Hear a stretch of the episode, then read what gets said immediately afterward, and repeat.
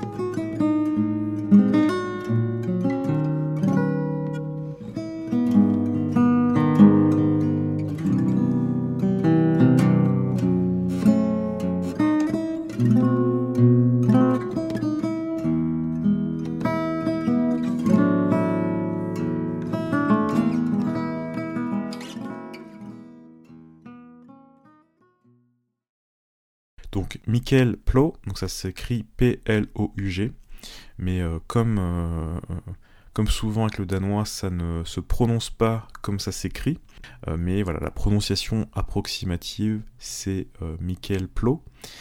Et ce que vous venez d'écouter, en fait, c'est un extrait d'une version d'un standard connu qui s'appelle euh, Nearness of You. Et ça a été enregistré sur un album, vous pouvez retrouver l'enregistrement sur l'album Balcony Lullabies.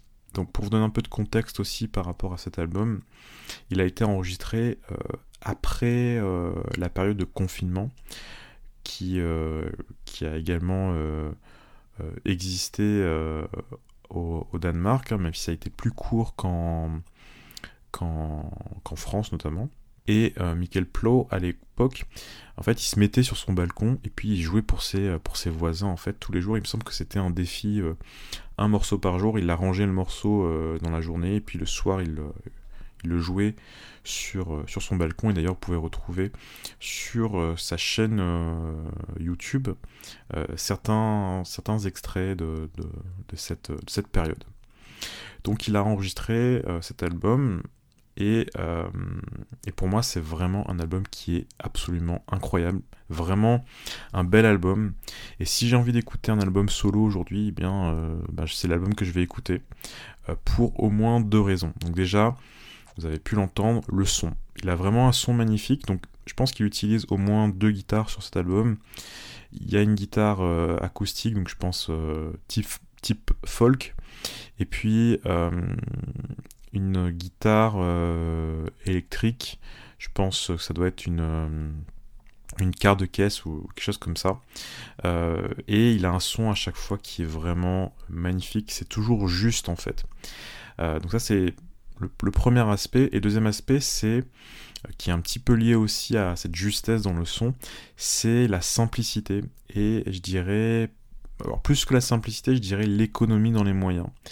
Et euh, c'est quelque chose qu'on retrouve euh, souvent euh, chez, chez ces guitaristes danois, à savoir l'approche un petit peu minimaliste, le côté vraiment épuré, et que vous allez retrouver chez les guitaristes, mais également dans beaucoup de productions scandinaves. je vous invite vraiment à écouter cet album Balcony Lullabies, que vous pouvez d'ailleurs écouter entièrement sur YouTube. On passe au deuxième guitariste, à savoir Jacob Bro. Donc j'ai déjà parlé de ce guitariste dans un podcast, il me semble, mais c'est impossible de ne pas parler de, lui si on parle de guitariste danois. Je pense que c'est le guitariste danois le plus, euh, connu euh, sur la scène jazz, on va dire. Et on va déjà commencer par écouter un extrait.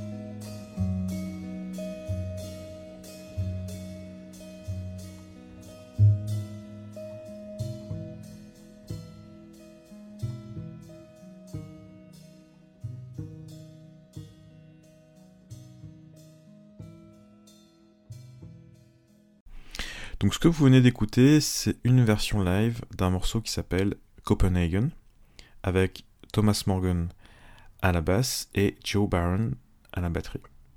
Donc le problème de vous faire écouter un extrait, alors je sais pas exactement encore euh, combien de minutes va durer l'extrait que je, viens de vous passer au moment où j'enregistre, mais le petit problème avec, euh, avec ça, c'est que eh bien, vous pouvez pas entendre le déroulé complet du morceau, l'évolution du morceau, alors que c'est le plus important, mais en les cas, si ça vous a plu, je vous invite vraiment à écouter du début à la fin et de voir vraiment ce qui se passe. Donc en gros dans ce morceau, euh, il joue la même suite d'accords tout le long, le même riff hein, que vous avez entendu.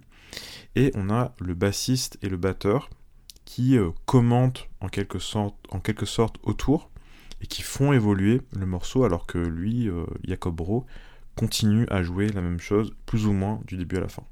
Et on a plusieurs morceaux de Jacob Bro qui, qui sont comme ça, notamment Evening Song, que vous pouvez également retrouver sur YouTube. Donc la première fois que j'ai écouté ça, je me suis dit, euh, c'est pas un petit peu de l'arnaque tout ça Mais ensuite, j'ai réécouté et puis surtout, j'ai été euh, transporté en fait. Et je me suis dit, vraiment, on peut faire de la musique comme ça, c'est-à-dire de la musique sans artifice. Vraiment, on, joue simplement euh, quelque chose qui, sonne bien et on laisse les musiciens autour complémenter cette, cette musique en fait. Et ce que je me suis aussi dit, c'est que quand on joue beaucoup de notes, parfois on se cache derrière ce mur de notes. Et euh, avec Jacob Bro et puis cette approche, euh, on va dire, un petit peu euh, minimaliste ou un petit peu scandinave, eh bien, on a cette, ce courage de, jouer peu de notes finalement et de, se concentrer sur, sur le nécessaire, de, supprimer le superflu, et ça, ça fait du bien aux oreilles tout simplement. Et aussi, d'un point de vue euh, guitariste, on se dit aussi qu'on n'a pas besoin d'improviser à chaque fois, on n'a pas besoin de faire de solo à chaque fois, et on peut laisser les autres euh, improviser, et aussi on peut, euh, dans cette... alors pas forcément un silence total, puisqu'il il joue, mais dans cette absence de, de, de surplus, j'ai envie de dire, hein, cette, euh, cette simplicité, eh bien, on peut, euh, on peut aussi avoir un autre rôle dans la musique, peut-être un rôle un peu plus de, chef d'orchestre ou un peu plus de, de, support ou de soutien. Et je pense que c'est une approche qui est totalement euh, différente hein, par rapport à l'approche traditionnelle, à savoir thème, solo thème. on a quelque chose qui est vraiment, vraiment différent. Euh, et, voilà, je vous, invite vraiment à, découvrir ce, guitariste. Peut-être peut-être même que je, lui consacrerai un épisode euh, complet, mais euh, en attendant, eh bien, écoutez, écoutez-le. Vous avez beaucoup d'albums à, découvrir. Hein. Vous avez notamment les albums avec Bill Frisell et Lee Konitz, notamment, et puis pas mal d'autres musiciens danois. Donc vraiment beaucoup de choses à découvrir chez lui. On passe enfin au troisième euh, guitariste, peut-être le, moins connu des trois, à savoir Søren Dale Jeppesen. Alors, prononciation approximative, j'imagine, j'ai fait de mon mieux. En tous les cas, on commence par un premier extrait.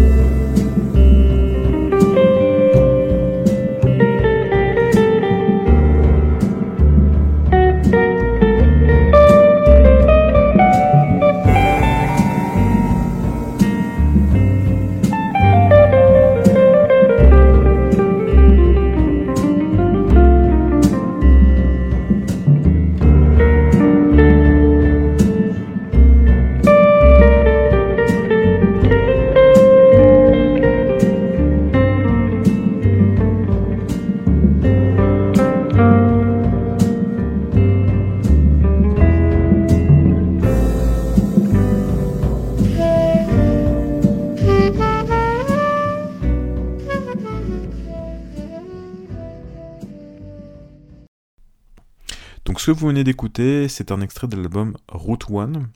Euh, je vais pas vous donner le nom des, musiciens parce que déjà ils sont tous danois, donc c'est pas facile à prononcer. Et ensuite parce que voilà, il y a pas mal de musiciens, donc euh, ça va faire un peu long.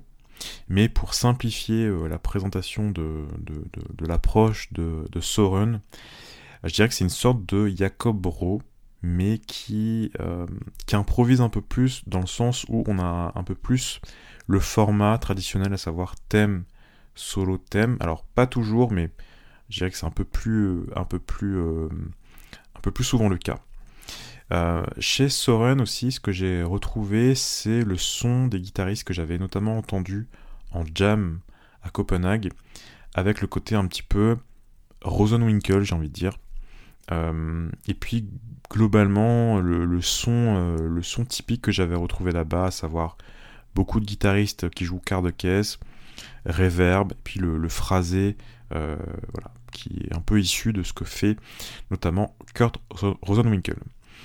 Donc tout ça, euh, donc cette approche, je dirais, euh, guitare moderne, tout ça en gardant cette esthétique scandinave, ce que vous avez certainement pu entendre dans l'extrait que je vous ai mis, à savoir toujours cette euh, idée d'économie de moyens, et puis une attention portée, je dirais, au son global du groupe, au son global du morceau, et parfois avec cette impression de, méditation collective, euh, qui est peut-être un, moyen, euh, le meilleur moyen que, que, je trouve là, maintenant, pour vous décrire euh, voilà, ce que je ressens quand, j'écoute ces guitaristes.